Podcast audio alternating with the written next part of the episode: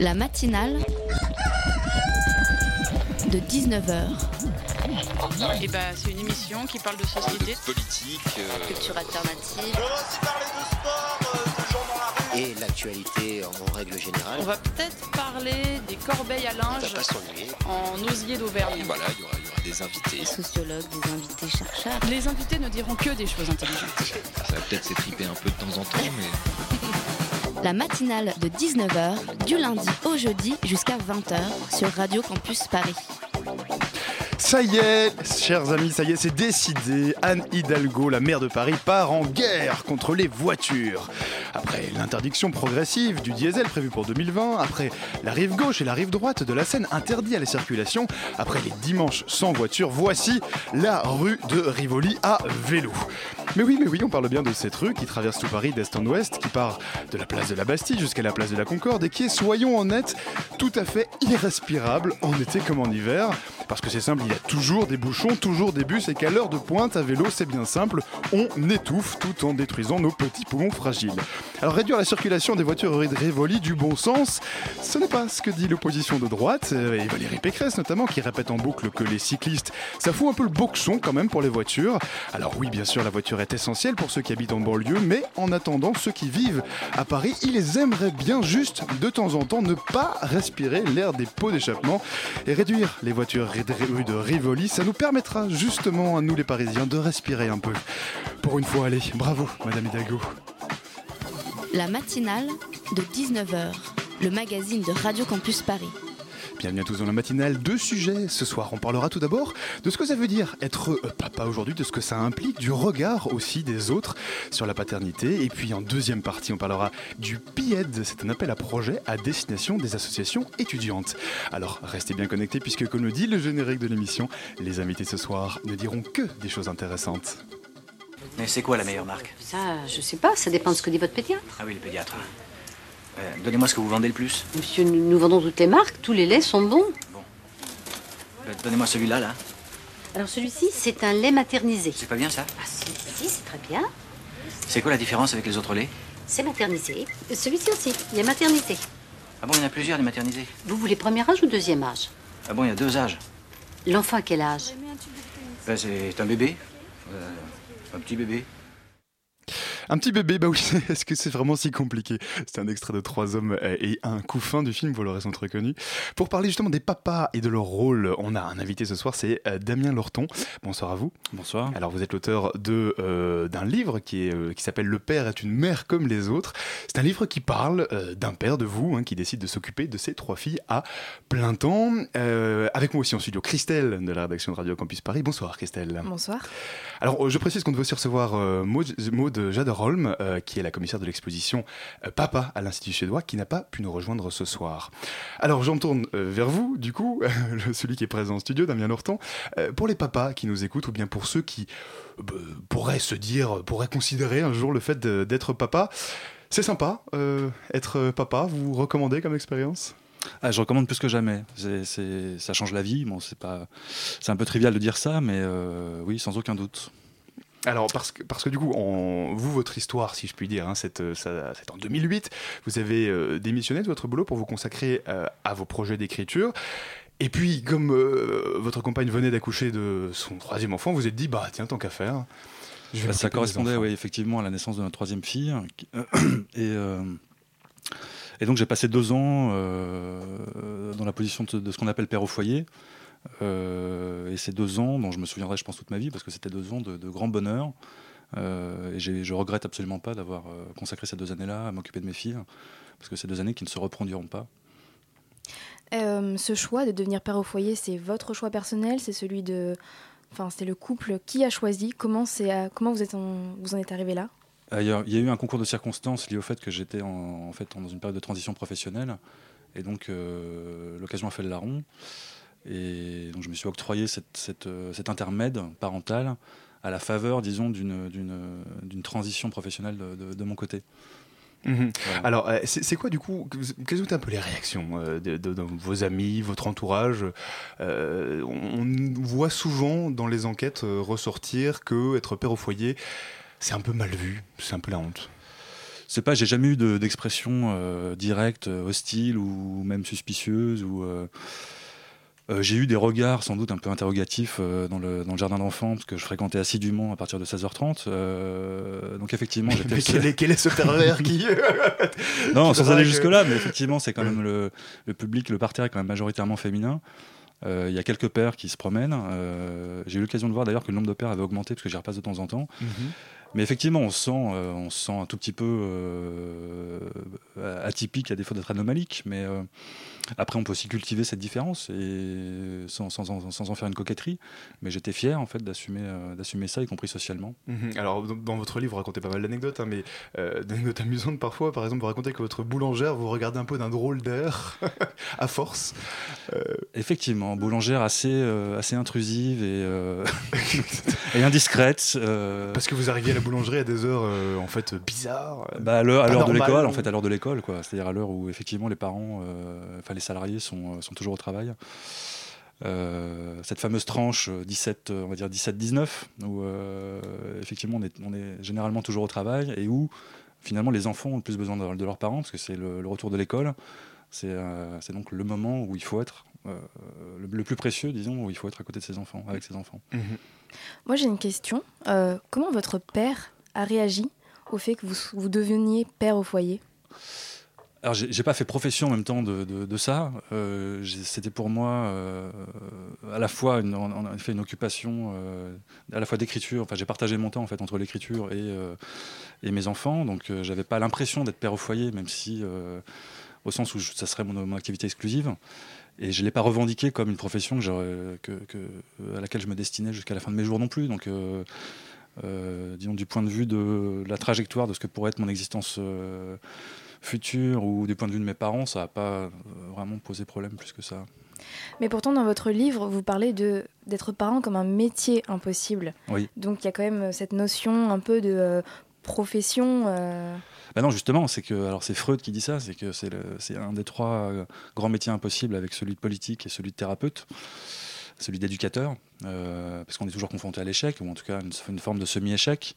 Euh, donc c'est c'est pas un métier, c'est en tout cas c'est un métier impossible. C'est plus une euh, bon c'est une des dimensions de l'existence, on va dire. C'est pas réductible à, un métier ou une profession. Mhm. Euh, alors aujourd'hui en France, il y a à peine 4% des hommes qui prennent aujourd'hui un congé parental. En théorie, tout le monde pourra en prendre, mais dans les faits, euh, 4%, ça, ça vous surprend?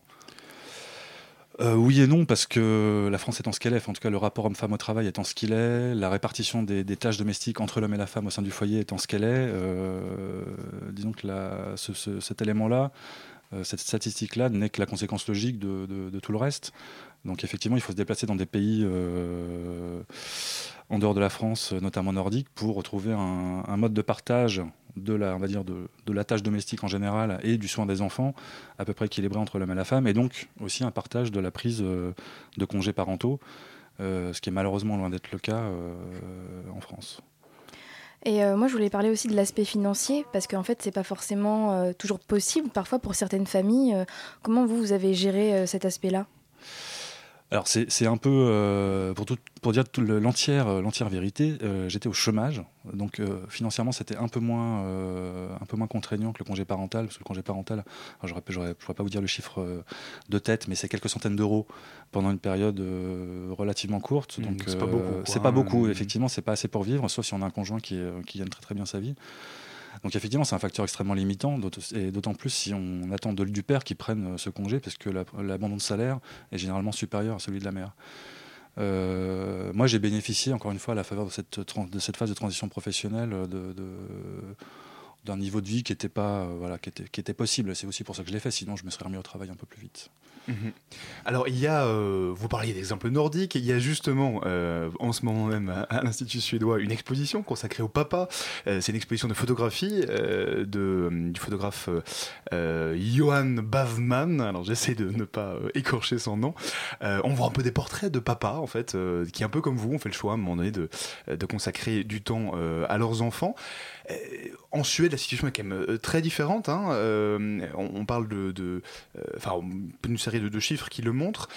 Les parents, notamment les papas, sont plus impliqués. Pour vous, c'est quoi qui peut expliquer une telle différence entre la France et la Suède, par exemple? Ah, c'est- compliqué, j'aurais pas. Enfin, j'ai- pas déjà de prétention sociologique dans mon, dans, mon livre. hein. C'était plus un récit, récit d'une expérience personnelle. Euh, bon, il y a un rapport au travail qui fait que les gens, euh, globalement, partent euh, relativement tôt du travail, déjà, y compris les, y compris les pères. On on s'éternise pas jusqu'à 19h ou 20h ou 21h euh, comme en France. Et puis effectivement, je pense qu'il y, a- un- partage, un mode de partage de, la, de la charge domestique, et y compris du soin et de l'attention portée aux enfants, qui est extrêmement équilibré entre l'homme et la femme, ce qui est loin d'être le cas en France. Quoi. Mhm. Oui, alors justement, euh, Damien Lorton, alors, sur base de votre expérience, de votre livre, c'est quoi les choses euh, où vous vous êtes dit vraiment ça, il faudrait que ça évolue Euh, Il faudrait que ça puisse changer pour que les papas puissent s'occuper de leurs enfants? Vous parliez de l'aspect financier il y a quelques instants. Le rapport au travail peut-être? Bah alors, le rapport au travail l'égalité salariale, de fait, l'inégalité salariale conduit plutôt en- en- à ce que les femmes abandonnent plus facilement leur travail pour s'occuper des enfants que les hommes.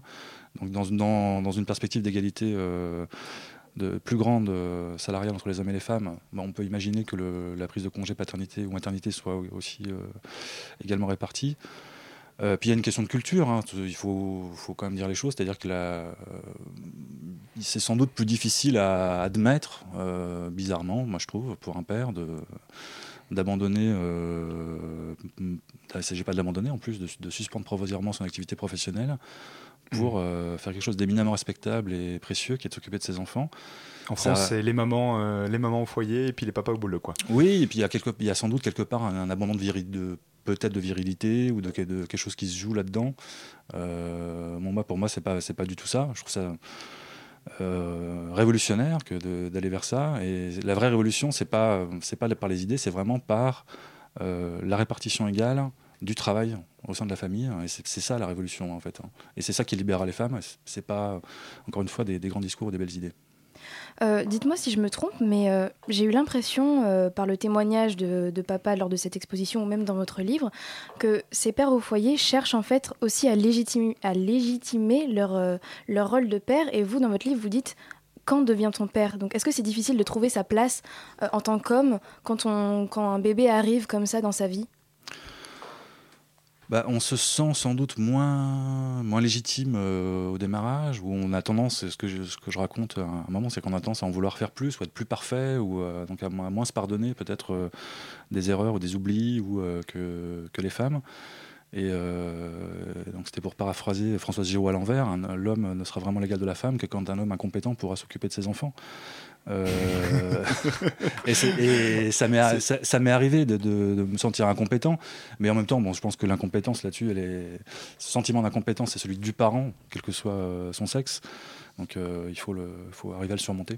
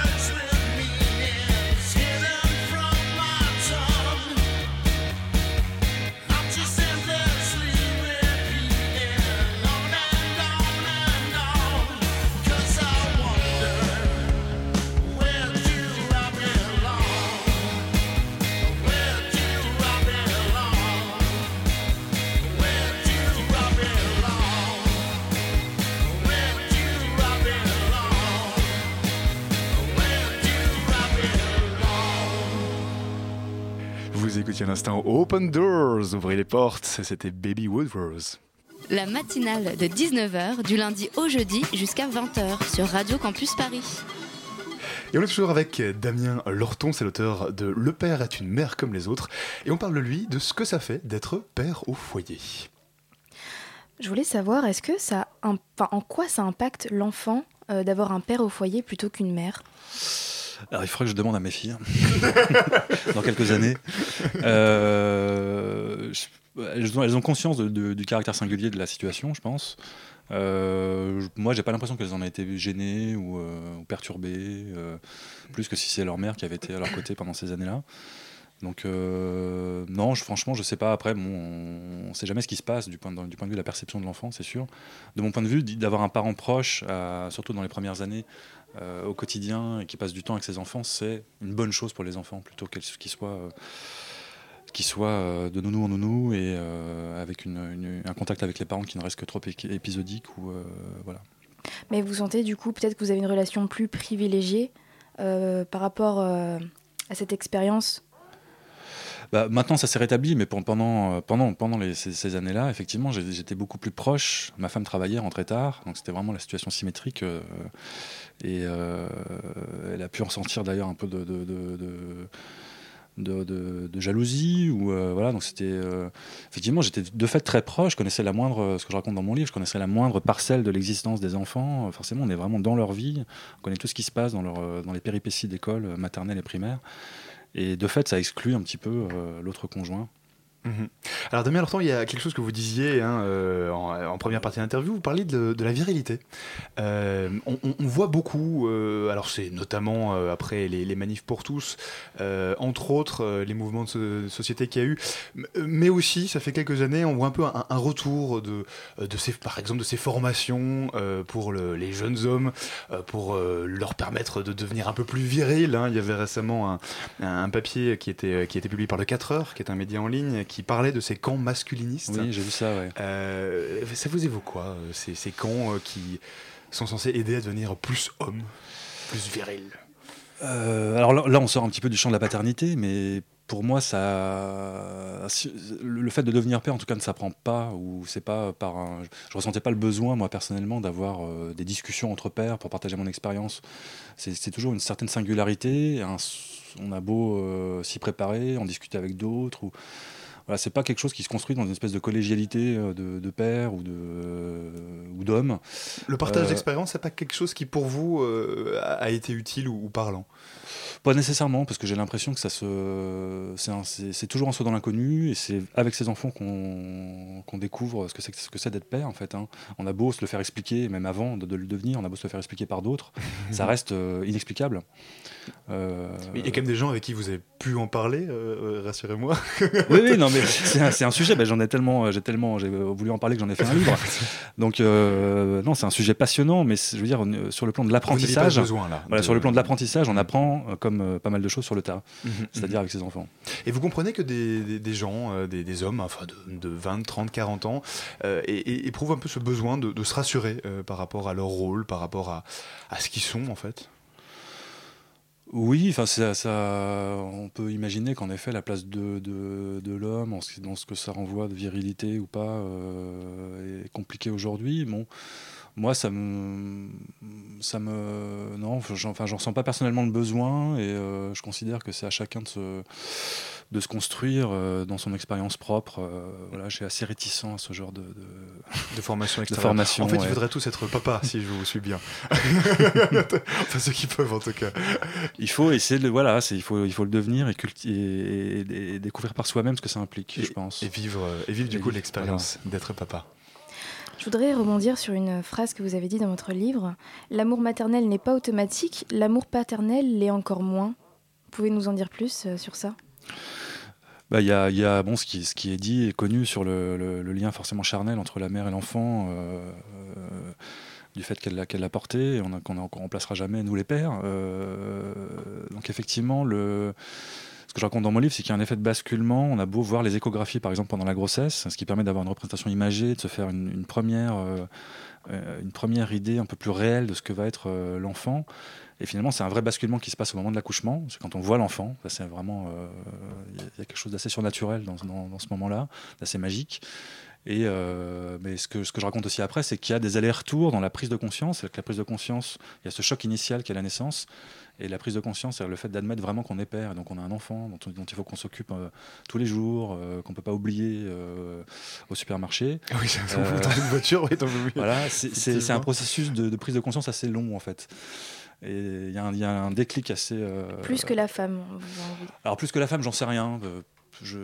C'est- difficile à dire. Moi, j'ai eu l'impression que c'était qu'il y avait des allers-retours en tout cas dans le processus de prise de conscience, qu'il fallait que, que quelque du temps s'écoule pour que vraiment l'idée s'installe, que je suis père et que j'ai des enfants euh, qui dépendent complètement de moi, enfin, et de ma femme aussi.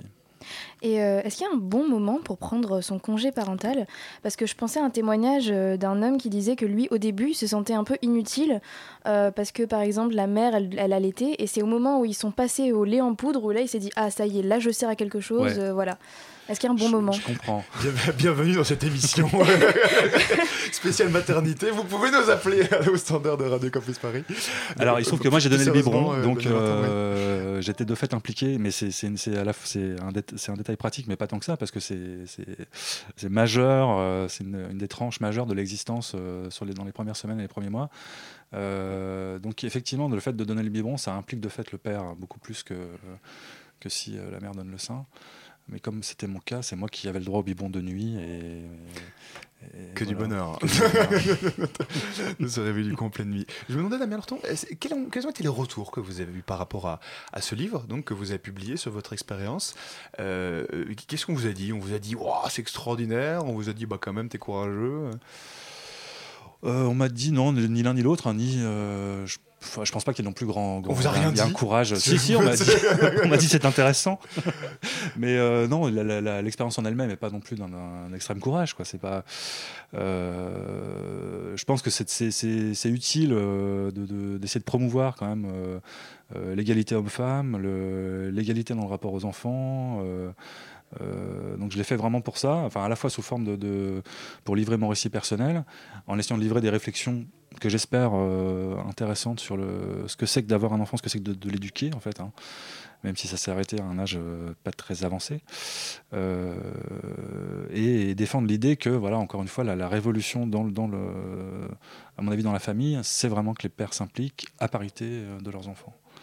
Et on parle beaucoup donc de cette relation père-enfant, mais qu'en est-il du couple? Est-ce que, enfin, vous parliez de jalousie tout à l'heure, mais au-delà de ça, est-ce que ça a quand même renforcé les liens dans votre couple ou au contraire, enfin, Euh, alors ça c'est une bonne question. Euh, Vous n'êtes pas séparé de votre femme Non, on s'est- pas séparés. Il se trouve que la situation est en ce moment inversée. C'est moi qui travaille et ma femme qui s'occupe des, des- des filles, à la faveur, par exemple, d'une euh, transition professionnelle. Euh, et je me sens, du coup, là, j'occupe la position que ma femme occupait il y a 7 ans. Euh, effectivement, c'est pas c'est pas facile de, de se sentir un tout petit peu exclu de l'intimité, de encore de petits détails de l'existence dont on perd assez rapidement euh, la connaissance.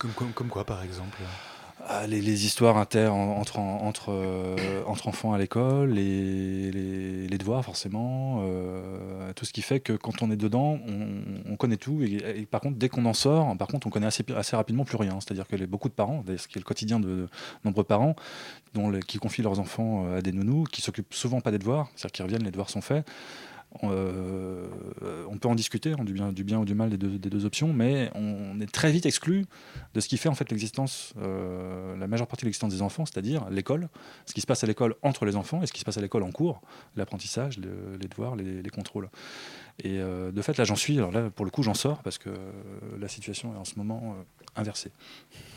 mais du fait d'avoir été quand même deux ans père au foyer, maintenant vous savez ce que, enfin, ce que vit votre femme euh, actuellement. Du coup, j'imagine qu'il n'y a pas ces tensions de ah mais non, moi je travaille plus que toi, etc. Au final. Non, mais moi, en plus, je suis bien placé pour savoir que travailler, euh, que le travail euh, salarié est parfois beaucoup moins fatigant que le travail à la maison. Il y a un vrai épuisement, euh, en tout cas les premières années, il y a un épuisement physique parce que c'est très impliquant sur le plan physique. il y a un épuisement émotionnel parce que c'est aussi fatigant sur le plan émotionnel. Euh, donc on n'a vraiment rien à envier. Enfin, les, les- gens qui s'occupent de leurs enfants, les parents qui s'occupent de leurs enfants, surtout les premières années, ont vraiment rien à envier en termes d'implication, de sérieux, de compétences, de tout ce qu'on veut aux salariés. C'est aussi l'idée que je voulais défendre. Mhm. Alors Damien Lorton, on, en parlait brièvement la pause, mais euh, ceux qui nous écoutent euh, euh, et qui n'ont pas encore d'enfants, à vous entendre hein, parler d'épuisement physique, pourraient se dire mon Dieu, mais c'est un point de non-retour. Vous avez déjà rencontré des gens, peut-être à la faveur de votre livre, qui vous disent moi faire des enfants, j'ai pas vraiment envie. Ah, J'en ai pas rencontré, j'ai rencontré des cas encore moins que moi je comprends moins qui consistent à ne faire qu'un enfant. Pour moi c'est compliqué de faire qu'un enfant, il faut en faire plusieurs. Euh, Pourquoi ça? Pour qu'ils soient un peu entourés? Parce Pour qu'ils soient, ouais, le- la relation entre l'enfant, euh, l'enfant unique et les parents, est, je trouve euh, lourde. Alors elle peut sans doute l'être, être très bien, être très bien assumée par des parents habiles et intelligents, mais je trouve que la configuration est par nature plus difficile qu'une qu'une fratrie. Mhm. Donc non, c'est un choix que je peux comprendre, même si moi j'en suis personnellement éloigné, mais je peux, je peux tout à fait comprendre euh, qu'on n'ait pas envie de porter cette responsabilité aussi là, parce que c'est une responsabilité évidemment, enfin parmi toutes celles qu'on peut avoir dans la vie, qui est la plus lourde. Mhm. Enfin, en tout cas, vous, visiblement, ça vous a changé et ça se sent à cette antenne. Au-delà des, en- des couples qui n'ont qu'un enfant, en fait, ce qui est assez marrant dans votre livre, c'est que vous parlez des personnes qui n'ont pas d'enfants comme des gens vivant sur une autre planète. Oui. Euh, c'est si différent que ça de, entre la vie euh, quand on a un enfant et quand on n'en a pas? C'est-à-dire que euh, quand on a des petits-enfants, ceux qui n'en ont pas, enfin moi en tout cas j'avais l'impression que ceux qui n'en avaient pas ne sous-estimaient la, charge que ça pouvait représenter, euh, en effet la fatigue. Quand on arrive le matin, moi j'arrivais à 9h30 après une espèce de course euh, poursuite d'obstacles euh, que je trouvais à chaque fois difficile.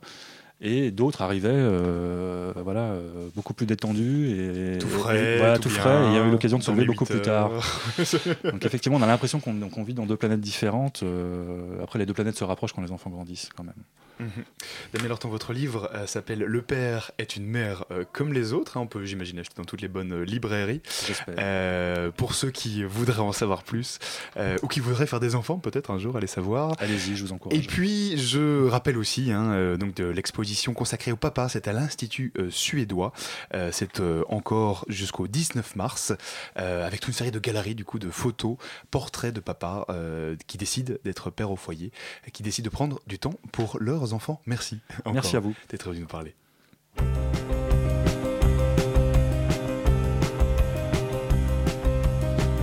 La matinale de 19h, le magazine de Radio Campus Paris. Elisabeth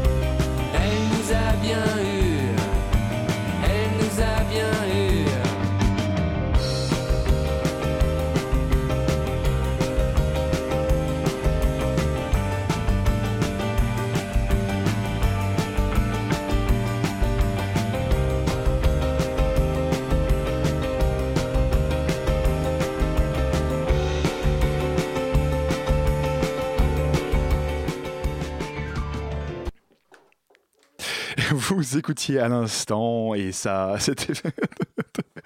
C'était Elisabeth Fade Out. Et oui, effectivement, il est parti rapidement. Euh, C'était de Alistair. La matinale de 19h, le magazine de Radio Campus Paris. La Galerie Perrotin diffusait euh, dans ses euh, locaux tout récemment la toute nouvelle réalisation de Laurent Grasso, appelée L'Élysée. Priscilla Dubois est allée à la rencontre du réalisateur Laurent Grasso pour en savoir un peu plus sur ce film. Laurent Grasso, pour son film Élysée, s'est introduit dans un lieu représentatif du pouvoir, le bureau du président de la République. Sa caméra, accompagnée d'une musique aux sonorités impérieuses composée par Nicolas Godin du groupe R, explore les détails décoratifs et caresse les courbures des meubles ainsi que les dossiers confidentiels présents dans ce salon doré. Laurent Grasso nous explique les raisons qui l'ont motivé à tourner dans le bureau du président de la République française. Alors en fait, j'ai euh, eu ce projet depuis un certain nombre d'années, mais ça a été réactivé par une invitation euh, du Musée des Archives nationales qui organisait une exposition sur le secret d'État. Je leur ai proposé euh, de montrer ce film, qui finalement n'a pas pu être montré parce que, à cause de l'agenda du président et de la complexité à trouver une date, on a dû, et aussi des attentats du 13 novembre, on a dû reporter le, le tournage. Mais euh, donc l'idée était venue euh, voilà, de cette exposition autour de cette thématique du secret euh, qui est quelque chose qui m'intéresse beaucoup. Et c'était avec un universitaire que j'ai rencontré avant qui prépare cette exposition qui s'appelle Sébastien Laurent. Et puis après, bon, ben, l'endroit central du bureau, c'est l'objet sur le, bureau lui-même, qui est dans le salon doré sur lequel le président travaille. Je trouve que voilà, c'est celui. euh, D'ailleurs, c'est de toute façon l'objet historique le plus précieux euh, dans le palais de l'Élysée. Euh, en plus, c'est là-dessus que le président travaille. C'est là où il relie et corrige ses discours. On peut voir un des discours. C'est là où il passe ses appels. Le bureau, l'endroit central où le président exécute son pouvoir. D'ailleurs, chaque angelot, chaque meuble doré sont imprégnés par ce pouvoir. Mais cette sensation, n'est-ce pas une simple projection du peuple conscient d'être en face d'un lieu qui accueille le pouvoir? Laurent Grasso nous répond. Ce que le film met en scène, c'est justement notre projection euh, euh, sur cet endroit. C'est-à-dire que euh, ces lieux sont des lieux forts par eux-mêmes, par leur histoire. hein, et il y a un choix français d'exercer le pouvoir dans ces lieux patrimoniaux, mais il y a aussi notre conscience d'être dans un, dans un lieu du, du- pouvoir et de pouvoir euh, le regarder, euh, qui fait qu'on y projette beaucoup aussi. Et donc le, le film fonctionne sur cet aller-retour entre l'histoire et nos projections euh, de ce qui peut se passer aujourd'hui dans, dans ces endroits. Le film s'achève sur le lustre à Pompille qui se balance doucement, comme pour annoncer la fin du règne de François Hollande. Voilà, et je précise que Laurent Grasso souhaite filmer d'autres bureaux présidentiels, comme par exemple le bureau de crème du Kremlin de Vladimir, Poutine. On- C'est une entreprise qui s'annonce compliquée pour lui, mais on, on essaiera de suivre ce qu'il fera, on tâchera d'en savoir davantage. Euh, je précise que le reportage de euh, Priscilla Dubois sera bien entendu à réécouter sur le site de Radio Campus Paris, radiocampusparis.org. Thank you. Et à présent, on parle de solidarité internationale d'appel à projets et d'associations euh, étudiantes. Cet appel à projet, c'est le PIEED, le PIED. Pour en parler avec nous, Catherine et Flora, bonsoir à vous. Bonsoir. Alors, vous êtes toutes les deux chargées, euh, alors vous êtes respectivement chargées d'accompagnement euh, des associations et de valorisation des assos étudiantes euh, qui passent par ce dispositif du PIED. Et vous êtes surtout toutes les deux membres de l'association étudiants et développement. Avec moi aussi en studio, Héloïse, de la rédaction de. Radio Campus Paris. Bonsoir, Héloïse. Alors, première question, Catherine et Flora, le PIED, le PIED, alors je sais pas comment est-ce qu'on on prononce d'ailleurs, hein, On dit le Catherine. pied, en fait. Le pied. Bah oui. Comme un pied. Voilà, Ah. logique. Donc le PIE, c'est un appel à projet Oui. à destination euh, des étudiants diffuseurs de solidarité internationale. C'est ça. Vous parlez de CSI. Voilà. Et ça veut dire quoi la solidarité internationale? Euh, alors la solidarité internationale, c'est vrai que c'est un terme qui est assez vague, mais moi je vais vous, le décrire à la manière de étudiants et développement. C'est-à-dire que nous, en fait, on est un réseau d'associations jeunes de solidarité internationale. Et en fait, euh, nous, ce sur quoi on met l'accent, c'est de vraiment avec les associations qui sont membres de notre réseau, on essaye de, rassembler, en fait, de mutualiser toutes, euh, nos pratiques, nos nos expertises en fait pour, euh, pour essayer de, changer un peu ce, ces, rapports de domination qu'il peut y avoir justement entre les pays dits du Nord et les pays dits du Sud hein, parce que c'est une, une dualité qui, qui apparaît dans, dans la solidarité internationale. Et en fait nous on veut favoriser vraiment l'échange interculturel le partage d'expériences et, euh, et inventer euh, peut-être une, nouvelle forme de solidarité Alors du coup, cette solidarité internationale aujourd'hui, est-ce qu'elle est, elle est quoi? Elle est plus, vous direz quoi Qu'elle est plus importante euh, aujourd'hui qu'hier? Euh, C'est vrai qu'on entend beaucoup parler hein, des, des différents conflits euh, qui secouent euh, l'Afrique. On entend beaucoup parler aussi des injustices Nord-Sud. Ça fait des années qu'on en parle, pour autant. Mais vous pensez quand même qu'aujourd'hui, c'est urgent de se mobiliser là-dessus? Flora, peut-être? Bah, Aujourd'hui, c'est vrai que c'est- assez euh, beau de voir qu'il y a de plus en plus de mobilisation, et en particulier des jeunes. Il y a de plus en plus de, dispositifs aussi euh, qui nous permettent, notamment en France, euh, de, prendre des initiatives, de, montrer, de monter, pourquoi pas, des, micro-projets, ce qui, je pense, était euh, beaucoup moins accessible auparavant. Mais euh, il y a aussi une, certaine tendance, je pense, à la professionnalisation, et en tout cas la volonté de ne pas seulement agir, mais euh, qu'il y ait une vraie réflexion derrière qu'on sache comprendre l'autre, euh, qu'il n'y ait pas que ces relations d'aidants et qu'on- qu'on avait traditionnellement dans la solidarité internationale. Et c'est pourquoi nous, euh, on s'intéresse particulièrement à l'éducation, à la citoyenneté et la solidarité internationale, puisque ça passe aussi par euh, la conscientisation en fait euh, des, pays qu'on dit développés, c'est-à-dire du Nord.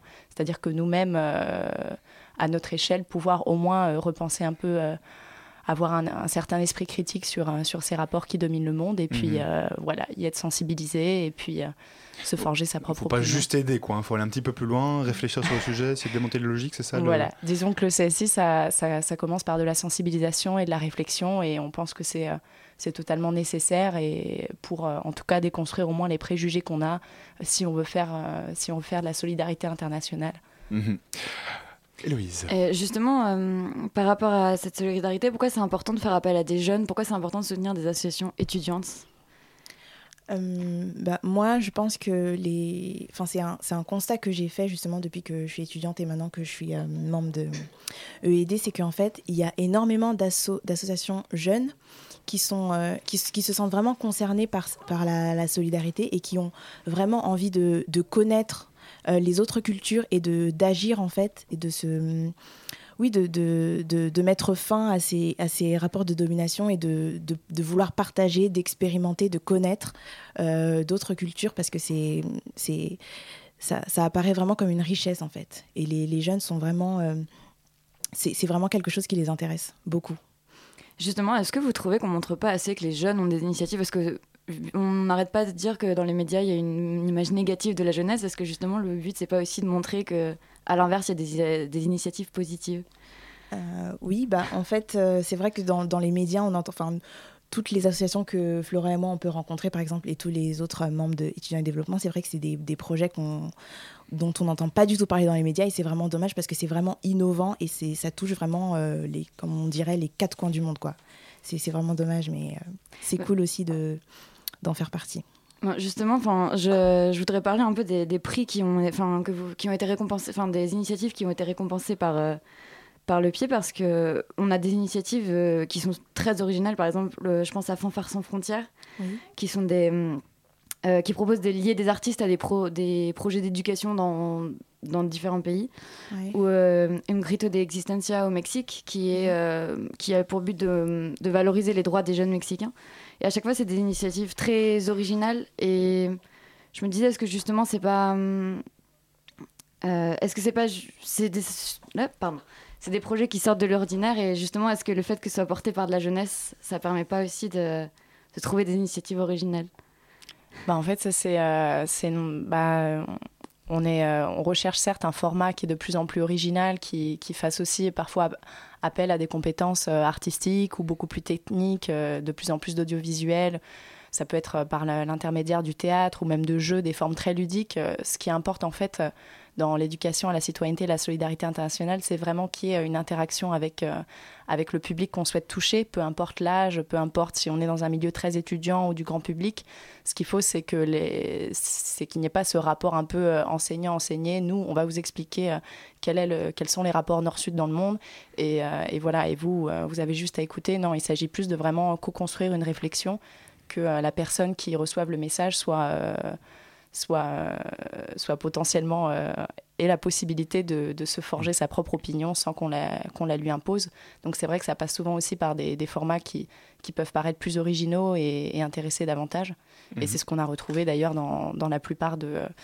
Enfin, dans, dans toutes les, euh, dans la plupart des associations qui ont candidaté pour ce pied, et en général, les, les lauréats ont porté des, messages très originaux, c'est Mhm. Alors, certain. parce que justement, donc le pied, parlons-en. hein, c'est pour ça aussi qu'on vous invite. Donc, c'est un appel à projet à destination des étudiants, enfin des associations étudiantes. Euh, c'est pour qui, c'est pourquoi euh, ce pied?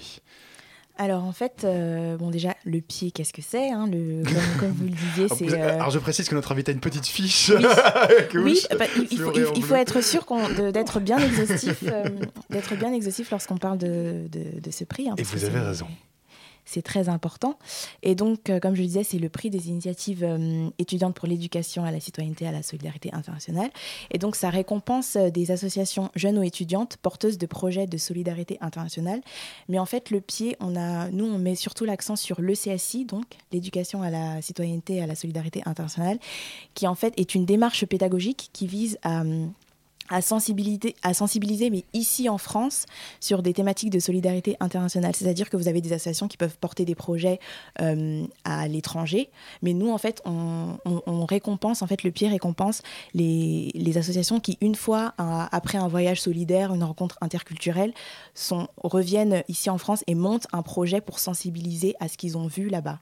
Et donc, euh, c'est euh, c'est ce que récompense euh, le prix, le, Mhm. le Donc pied. des associations françaises, euh, mais qui vont aider et qui Voilà, créent des liens, des ponts euh, avec des associations sur place. Oui.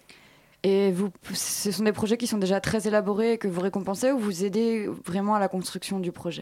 Oui, alors en fait, justement, moi, ma mission chez Étudiants et Développement, c'est que j'accompagne justement ces, les associations porteuses de projets. C'est-à-dire que, en fait, euh, de, je les aide surtout à monter leur dossier de candidature. hein. Je précise que le- les candidatures ont commencé depuis le 3 janvier. Et donc, en fait, moi, je vais les aider justement à monter leur projet. En fait, vous avez des associations qui ont déjà un peu, qui ont déjà plus ou moins une idée. Mais moi, en fait, je vais les aider justement à, à peaufiner leur. euh, leur dossier, le- leur projet, pour que ça puisse entrer euh, au maximum dans les critères et que ce soit éligible euh, au prix du pied. Et donc on sauve le monde. Voilà, exactement. On a cette prétention de, de sauver le monde. Merci. When I die, please bury me in New Hampshire. I really like the leaves. Don't be sad, I've done my share of living. I think I have to leave. Someday all the birds up in the sky will just die. Oh well. And the sun, it'll burn out.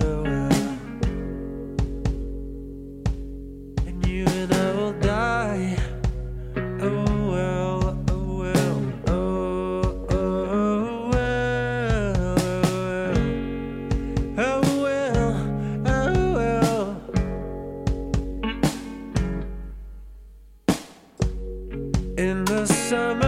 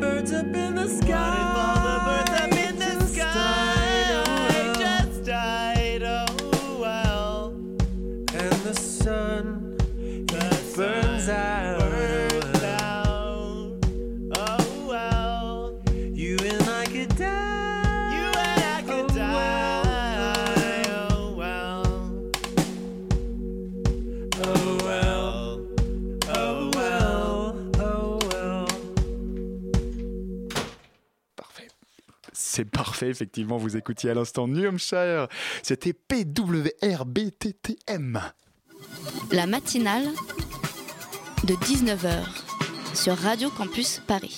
On est toujours avec euh, Catherine et Flora. On parle avec elle de l'appel à projet PIED. Le pied, pardon. Le pied, je précise. Merci, euh, merci Catherine. Qui est donc un appel à projet pour aider les associations euh, dans le thème de la solidarité internationale. Et justement, est-ce que vous pourriez nous donner un exemple de lauréat de quel, enfin, de- d'un des projets que vous accompagnez en fait, par exemple? Alors, on, peut commencer par parler euh, du coup des lauréats de, de 2016, puisque ça a à peine commencé pour 2017. On n'a pas encore euh, suffisamment Ouais, d'informations. L'appel à pour, euh, projet a été lancé euh, Le juste 3 le 3 janvier. janvier, donc Le c'est tout 3 récent. janvier, hein. Voilà, ça vient d'ouvrir euh, les candidatures, donc effectivement, on en est euh, à une toute première phase. Sinon, euh, en fait, on a récompensé euh, lors de- d'un d'un week-end euh, euh, porté par étudiants et développement de formation qui a eu lieu en décembre. On a eu l'occasion de récompenser justement euh, les lauréats de l'année 2016 et c'est un peu l'occasion pour tous de revoir comment elles ont monté leur projet, qu'est-ce qui en ont fait les particularités qui ont fait qu'elles aient été retenues. Donc, euh, moi, je peux vous parler par exemple du, du projet euh, Lunawa qui a été porté par le CIVD, donc le Centre culturel de Vincennes euh, à Saint-Denis, qui ont gagné, euh, qui ont remporté le premier prix, c'est-à-dire les 5000 euros. En plus, Jackpot bon, c'est pas qu'une question de, de jackpot, mais, n'est- tout n'est euh, pas qu'une question de mais- moyens. Mais je pense que c'est important de le préciser quand même, puisque c'est un fameux coup de pouce pour des, des toutes petites assos qui, euh, qui ne gèrent pas en général des, énormes budgets. Donc elles, ce qu'elles ont eu l'idée de faire, en fait, c'est de monter un web documentaire euh, sur... euh, euh, sur finalement certaines tribus en, en Amazonie, puisque donc on a Gabrielle et Maria, donc Gabrielle qui est française et Maria qui est colombienne. Et donc elles ont décidé de monter, de monter ça toutes les deux à la suite d'un voyage qu'elles ont réalisé en Colombie, où elles ont rencontré là-bas euh, beaucoup de, en particulier des femmes, puisque ça portait plus précisément sur les femmes et sur leur rapport à l'eau. Euh, voilà, donc euh, une question euh, assez complexe en tout cas dans, dans les cultures, dans les cultures de, de ces tribus Donc ça, c'est concrètement un lauréat de l'année dernière. Donc du coup, Voilà. Ah, Peut-être un autre exemple de, de lauréat de l'an dernier Euh, oui, alors vous aurait marqué? euh, du coup, on a aussi le Food Sets Tour India de l'association The, Sustain- The Sustainable Food Change. C'est horriblement bien prononcé. Donc, merci beaucoup. Donc, en fait, c'est deux étudiantes de Sciences Po euh, Lille, en fait, qui euh, sont en année de césure et ont décidé de voyager pendant six mois en Inde. Et en fait, euh, leur but, c'est de, sensibiliser, du coup, une fois rentrés en France, les, jeunes étudiants lillois, lillois à, à l'alimentation. Et en fait, elles, vont, elles euh, parcourent l'Inde à la à la découverte de nouvelles recettes et de manière de, préparer le, rapport à la nourriture de manière beaucoup plus saine pour euh, vraiment sensibiliser au rapport entre euh, notre alimentation et le développement durable. Et euh, en fait, le but, c'est de, une fois rentrées en France, de créer un livre de recettes numériques justement avec tout ce qu'elles ont découvert en Inde. Et elles ont même aussi lancé une web série. Et donc du coup, elles sont, elles sont vraiment très très pro. hein, c'est vraiment très très bien fait. Elles ont, elles étaient pas du tout. Elles ont du coup monté leur web série et pourtant elles n'étaient pas du tout. Calées sur tout ce qui est euh, montage, euh, euh, tournage et autres, mais du coup c'est très très bien monté et leur projet est, est vraiment intéressant. Mhm. Voilà. Euh, alors, ça, c'est pour les candidats de l'an dernier. Aujourd'hui, les, les candidats, euh, concrètement, ils peuvent postuler. Donc, je suis une association étudiante. Euh, imaginons, j'ai un projet qui parle de solidarité Nord-Sud. Je peux postuler. Voilà. Alors en fait, euh, les, les- les- les critères du, du pied en particulier, donc soit vous êtes une association étudiante, soit vous êtes une association jeune, mais dans ce cas-là, il faut que le bureau de votre association soit composé de 50% d'étudiants. Donc en fait, euh, une fois de... une fois 51, que- c'est mort. Non. 50 précis. Minimum, évidemment. On ne le dépasse pas. Et euh, donc, du coup, en fait, il faut que votre, votre pro- le projet que vous voulez porter euh, insiste bien sur cette démarche de CSI, donc, euh, dont on a parlé tout à l'heure, l'éducation à la citoyenneté, à la solidarité internationale. Et donc, il faut que votre projet soit monté en France. Mais euh, du coup, ça, il peut être monté à la suite, comme je le disais, soit d'un voyage, voyage solidaire, soit d'une rencontre interculturelle, ou alors tout simplement, vous, vous êtes sensible à une question. de solidarité internationale, c'est dans un dans n'importe quel pays et vous voulez monter un projet ici en France qui parle de, de ce projet-là.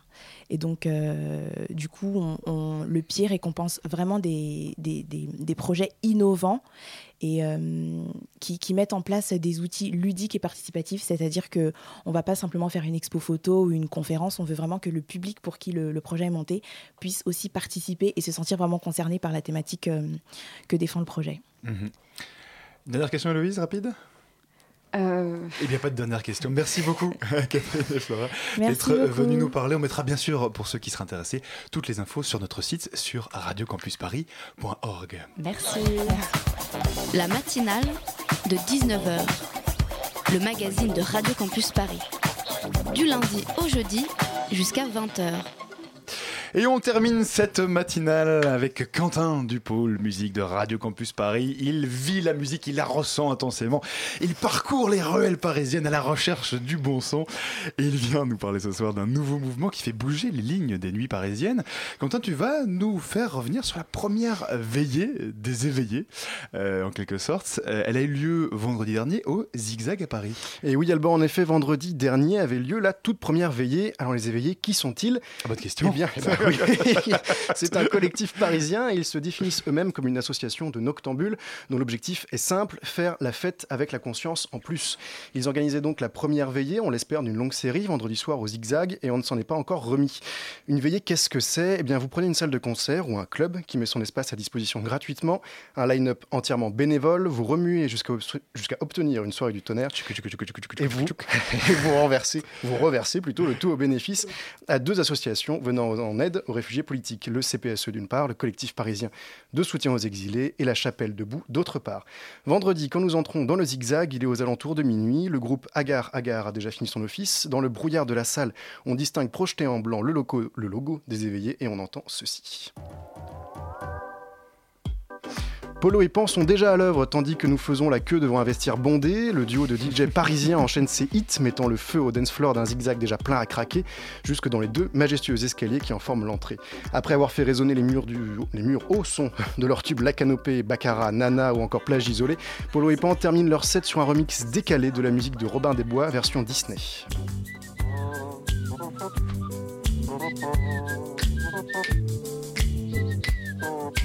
Et c'est tout un symbole quand on est en train de taper du pied dans un club où se vendent des bières tièdes à 10 euros et qu'à deux pas de là se trouve la plus belle avenue du monde.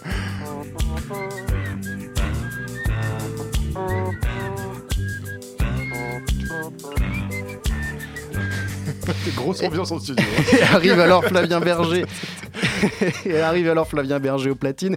Et le séisme se produit et se ressent jusque sur la plage, euh, sur la, la place de l'Étoile, quand Jacques, le musicien prodige de la musique électronique, le rejoint sur scène, guitare à la main.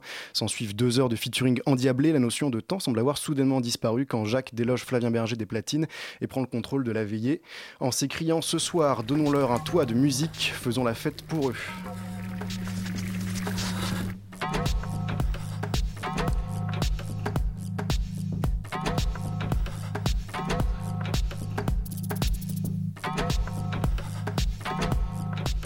Et c'est à 4 heures que tout commence à se brouiller. Agoria, attendu aux alentours de 5 heures sur la table du temps pour conclure la veillée, rentre en scène une heure en avance et les problèmes techniques s'accumulent. Un changement de plateau très long, une alarme se déclenche. Dans la foule, c'est l'incompréhension et s'ensuit une grosse vague de départ.